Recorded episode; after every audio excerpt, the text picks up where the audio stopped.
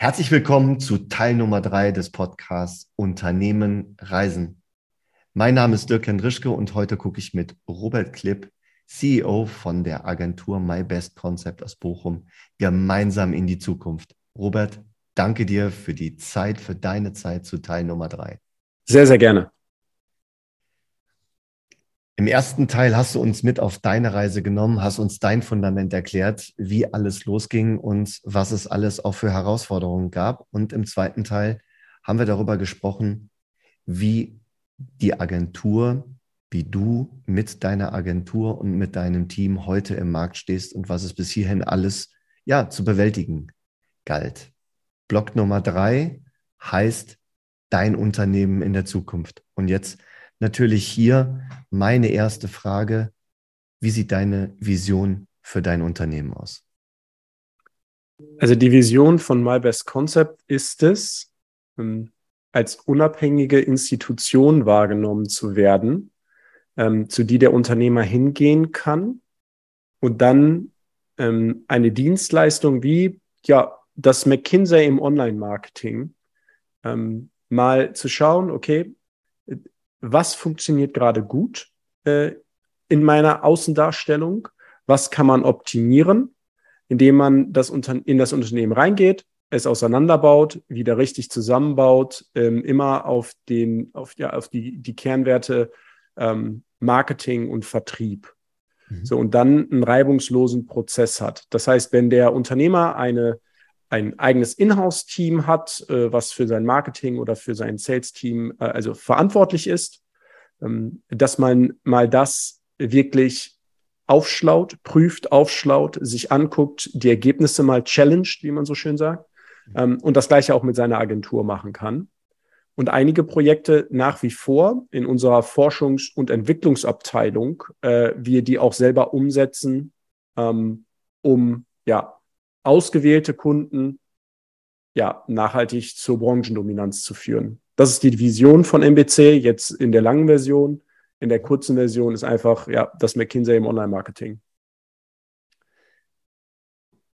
Macht ihr alles das, was ihr den Kunden angedeihen lasst? Und ihr beginnt ja, äh, die Reise mit euch in einer Zusammenarbeit beginnt ja immer in einem Strategiegespräch. Das ist richtig. Macht ihr führt ihr das wirklich auch für euch durch? Wie oft führt ihr eure eigenen Strategiegespräche durch und äh, hinterfragt das, was noch letzten Monat war? Wir machen das tatsächlich alle 60 Tage, also alle 45 bis 60 Tage mhm. haben wir ein Strategie-Meeting. Ähm, das heißt bei uns so schön Malle-Meeting. ähm, das hängt damit zusammen, weil das erste Strategie-Meeting auf Mallorca stattgefunden hat. Das okay. findet jetzt äh, immer einmal jährlich groß über 14 Tage in Dubai statt. Mhm. Ähm, und dann machen wir aber alle 45 äh, Tage in etwa ein so After-Action-Report, in dem wir äh, diese meist dreistellige To-Do-Liste durchgehen und gucken, wo wir stehen, ähm, ob wir Anpassungen dran vornehmen äh, und wie es weitergeht. Also wir machen das tatsächlich sehr, sehr häufig im Jahr, alle 45 Tage plus ein großes dann weiß man um die Kraft und die Macht von so welchen Reflexionsslots. Absolut, absolut. und äh, man nimmt sich selber auch massiv in die Verbindlichkeit, ja. weil jeder der Beteiligten, also das sind jetzt gerade aktuell sechs Leute, die da drin sitzen, alle Führungskräfte, mhm. und jeder dieser sechs Leute weiß, der hat seine To-Do-Liste, zu die er sich committed hat mhm. beim letzten Meeting. Und die wird da auf den Tisch geholt. Und dann werden die Toten gezählt. Und dann wird halt gezeigt, okay, wer war jetzt umsetzungsstark und wer nicht. Denn am Ende des Tages zählt es ja nicht, wie viele Punkte du da auf deiner Liste hast, sondern wie viele davon umgesetzt wurden. Ne? Ja, genau. ähm, und das ist ein unglaublich gutes Tool, immer wieder diese Liste hervorzukramen und da reinzugucken. Moment mal, arbeitet jetzt gerade eigentlich jeder für den Unternehmenserfolg oder ist der Fokus gerade woanders, weil plötzlich irgendetwas dazwischen gekommen ist oder mhm. irgendeine Hürde gekommen ist. Jeder weiß es ja als Unternehmer. Ne? Dann kommt irgendwas, dann kündigt jemand, dann musst du jemanden kündigen, dann suchst du wieder einen neuen und so weiter. Und am Ende des Tages bleiben deine Projekte liegen. Mhm. Und ähm, so nehmen wir uns einfach in die Verbindlichkeit, dass das nicht passiert. Ja, da gibt's wirklich, da wird keine Ausrede geduldet. das äh, klingt auf jeden Fall aber sehr, sehr zielführend, muss man sagen. Jetzt steht er ja für Kommunikation, für Online-Marketing, für ähm, ja, moderne, äh, eine moderne Umsetzung einer Medien- und Sichtbarkeitsstrategie. Was davon äh, macht ihr selber? Schräger? Seid ihr auch wirklich nur digital unterwegs oder strebt ihr da irgendwie in der Kombination mit beiden Welten? Also wir sind grundsätzlich erstmal digital unterwegs. Mhm. All das was wir in den Strategien ähm, vorstellen, können wir bedingt auch selber umsetzen. Ich sagte ja, dass ähm, mhm. wenn jetzt ein Kunde kommt und äh, in der Strategie herauskommt, hey, der muss jetzt zum Beispiel auf Pinterest ähm, aktiv sein, dann weiß ich, wir sind keine Pinterest-Experten. Wir wissen aber ganz genau, wie Pinterest also strategisch, wie, wie, wie Maßnahmen funktionieren. Aber ich habe keinen in meinem Team, der das umsetzen kann. Mhm. Ähm, das heißt, wir gucken ganz genau, okay, was macht erstmal Sinn und das unabhängig, objektiv auf das Projekt bezogen. Und dann suchen wir eine passende Lösung. Also der Kunde ist danach immer in der Betreuung. Er weiß immer genau, ey, das, was wir da erarbeiten, wird auch umgesetzt. Ähm, das ist schon mal äh, wichtig bei dem, ja, was wir letzten Endes umsetzen. Jetzt weiß ich ja, gibt es jetzt auch eine analoge äh, Maßnahme, ne? Und zwar ist das das Buch. Richtig. Das ist so ein Hybrid, würde ich sagen. Ein, das ist ein, ein, ja? Das ist ein Hybrid, weil am Ende des Tages hält er das wirklich haptisch in den Händen. Also es sind 200 okay. Seiten und die werden tatsächlich gedruckt und mir ist wichtig, dass man ja das, das in den Händen hält und liest.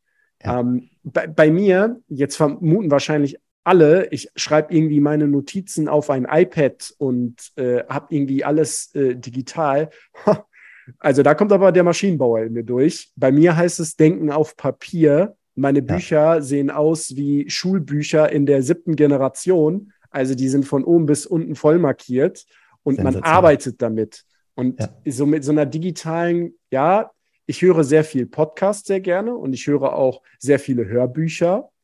Ähm, aber ich lese dabei parallel, wenn ich ein Hörbuch höre, lese ich dabei parallel immer ein haptisches Buch. Und deswegen ist es für mich so ein Hybrid. Also ich möchte, dass die Leute das in den Händen halten und damit arbeiten können, das auch mal aufschlagen können, gucken, okay, wo, was, was muss ich jetzt tun? Ne? Ich stehe jetzt vor der Herausforderung oder ich onboarde jetzt gerade irgendeine Agentur. Ähm, was gibt es da zu beachten und so weiter. Ich glaube auch, dass das eine ganz andere Wertigkeit noch hat.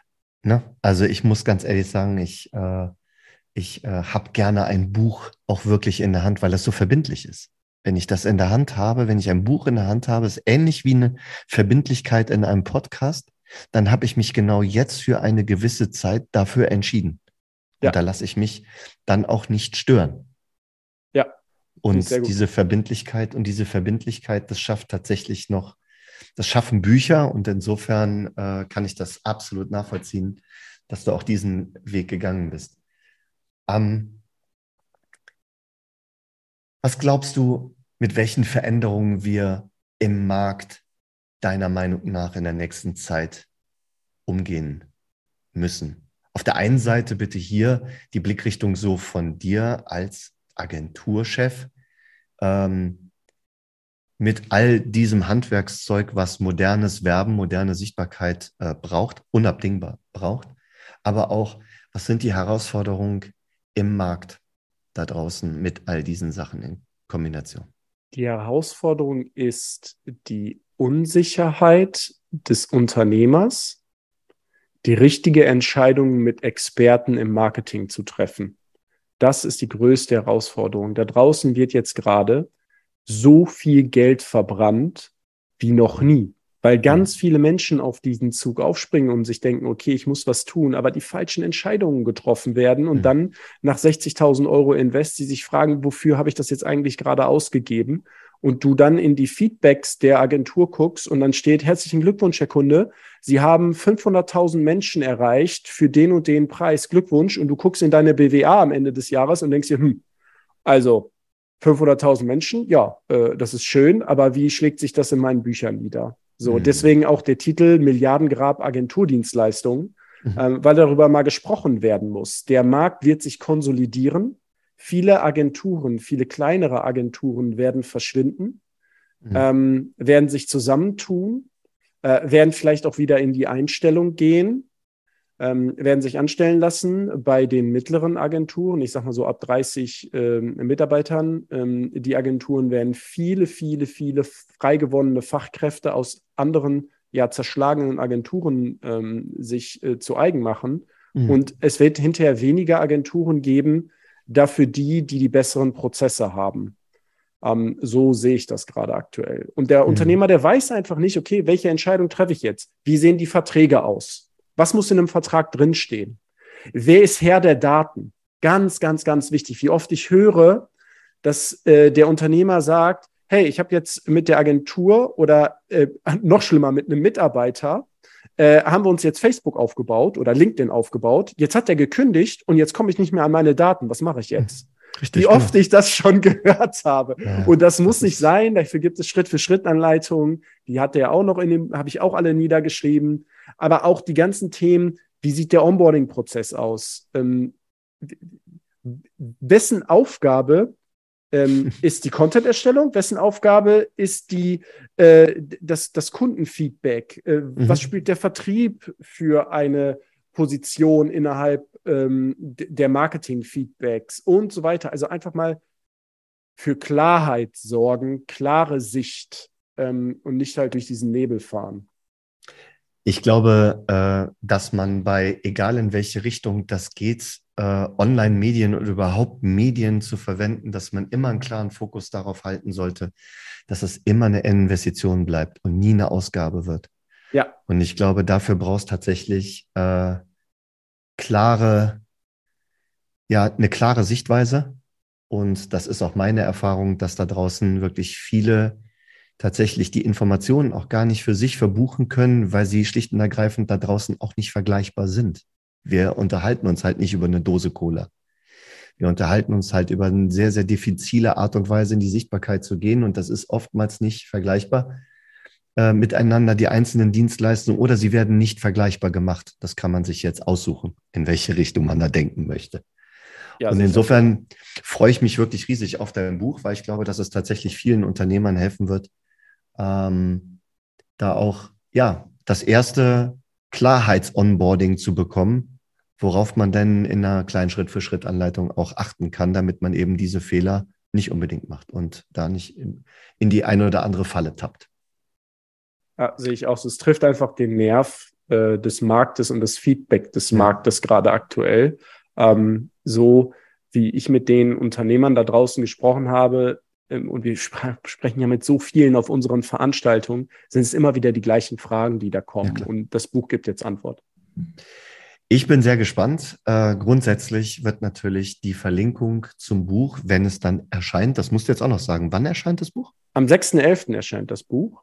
Ähm, dann wird und man kann das ganz einfach hm? online beziehen über ja, eine Landingpage.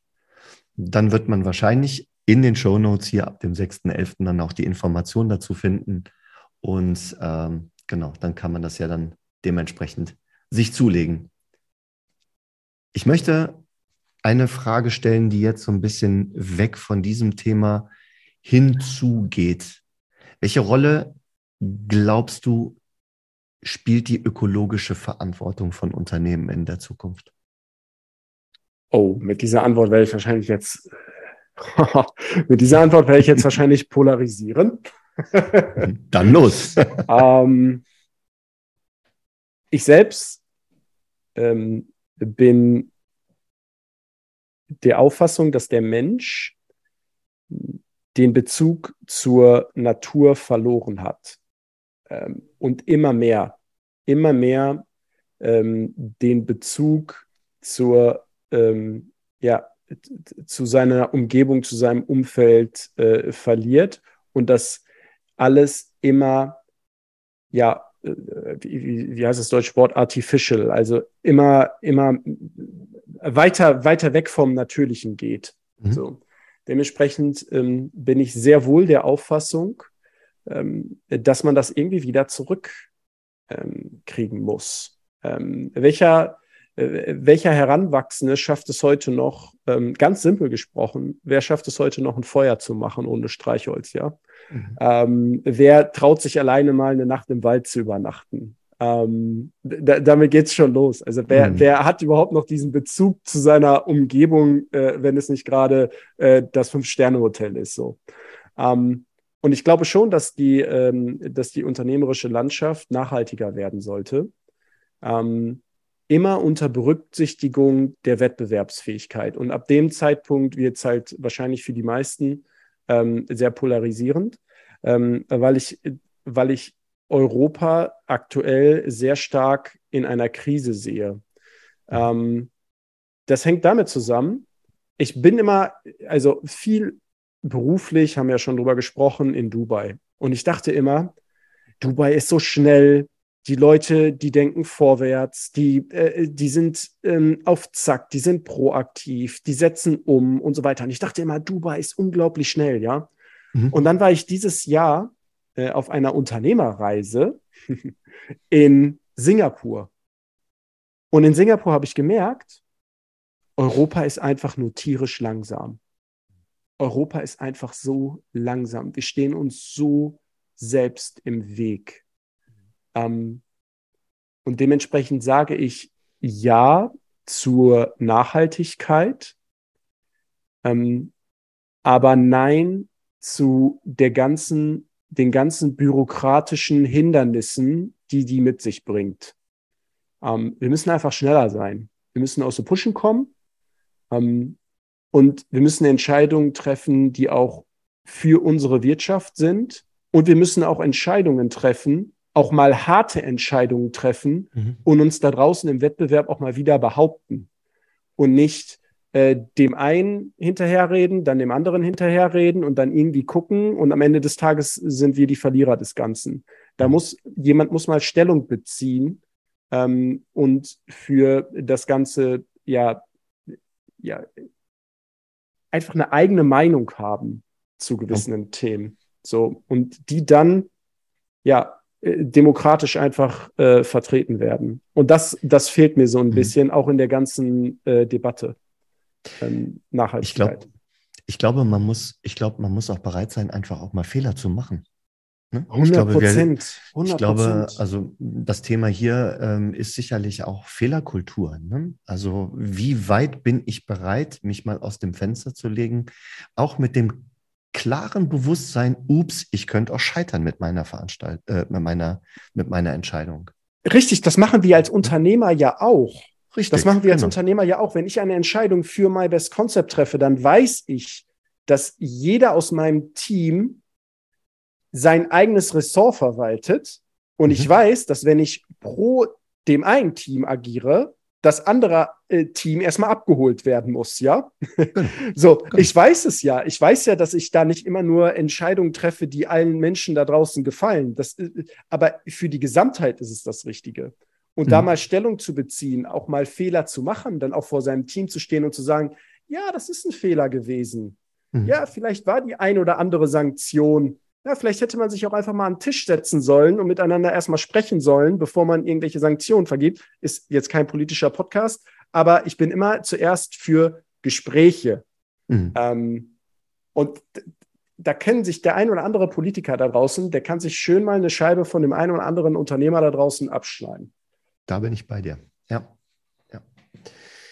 Hinzu kommt natürlich noch die soziale Verantwortung. Was hast du, was siehst du als Unternehmer für eine soziale Verantwortung jetzt beziehungsweise in der Zukunft? Also grundsätzlich bin ich der Auffassung, ähm, dass jeder, jeder für sich ähm, erstmal den Zugang zu diesem Wissen erhält. Mhm. So, es muss erstmal Wissen geschaffen werden. Ähm, Beispiel Singapur. Die Leute, Singapur ist sauber, ja. Also du kannst da vom Boden essen, ja. Es ist, es ist sauber. Trotzdem ähm, gehen jeden Morgen 400.000 Menschen auf die Straße und räumen den Müll weg, den man dahin wirft. Singapur ist sauber. Trotzdem fahre ich durch den Singapur River ähm, mit so einem kleinen, äh, mit so einem kleinen Bötchen und gucke mir da die Skyline an. Und mhm. ich sehe, wie jemand seine Nudelbox in den Singapur River wirft, als wäre das das Normalste auf der Welt. Ja, ähm, das liegt nicht daran, dass der sich denkt, ja, komm, äh, jetzt äh, tue ich mal was äh, fürs Mikroplastik da draußen, sondern ich glaube, an vielerlei Orten auf dieser Welt ähm, herrscht dieses Wissen gar nicht. Und Deutschland ist einfach aus meiner Sicht ein absoluter Vorreiter, was das Ganze angeht. Also, ja. wenn ich von meinem, ähm, vom, von meinem Piloten höre, äh, dass er äh, dies äh, unterschiedliche Dinge tut, um in, in, diesem Jahr an Energiekosten äh, zu sparen, ja, mhm. und er verdient gutes Geld, also der muss nicht an, also er müsste nicht, ja, aber er tut mhm. es halt, mhm. ähm, dann weiß ich schon, alles klar, ähm, Deutschland ist aus meiner Sicht da schon sehr, sehr weit im internationalen Vergleich. So, und äh, trotzdem ist das keine, ja, äh, Geschichte, die irgendwann aufhört, sondern das muss sich halt immer weiterentwickeln. Aber ich glaube, wir sind da, was das angeht, schon auf einem sehr guten Weg. Und irgendwelche Kurzstreckenflüge zu verbieten, ähm, oder irgendetwas anderes zu tun, ist, glaube ich, nicht die Lösung des Ganzen, sondern das Narrativ in Deutschland muss sich verändern, mhm. um näher, ja, wieder näher zur Bedeutung der Natur zu kommen. Mhm. So, der, jemand, der schon mal auf einer tropischen Insel war und sich den ganzen Müll da ansehen musste für äh, 1000 Euro die Nacht in einem Hotel und den ganzen Müll sieht, der da an diesen Stränden liegt, äh, der hat vielleicht das Bewusstsein, wenn er wieder zurückkommt, äh, dass er seine Kippe nicht aus dem Autofenster auf die Straße wirft, sondern dass er den Aschenbecher benutzt. Ja, also. Aber der ist halt auch nur einer von ganz, ganz wenigen, wenn man es jetzt wirklich mal global betrifft. Also, ne? Absolut, äh, ja, global sieht. Das ja, ist leider, leider so. Ja. Millionen an Menschen spielen Fußball, aber es gibt eine Bundesliga. Ne? Das ja. sind gar nicht mehr so viele. Und das ist so ein bisschen äh, dieses, also diese Informations, diese Informationsgeschichte. Was, was ich mich tatsächlich immer frage, ist, dass gerade in der heutigen Zeit wir genau an diesem Thema immer sehen, wie, wie eine Gesellschaft auf, ähm, aufgestellt ist.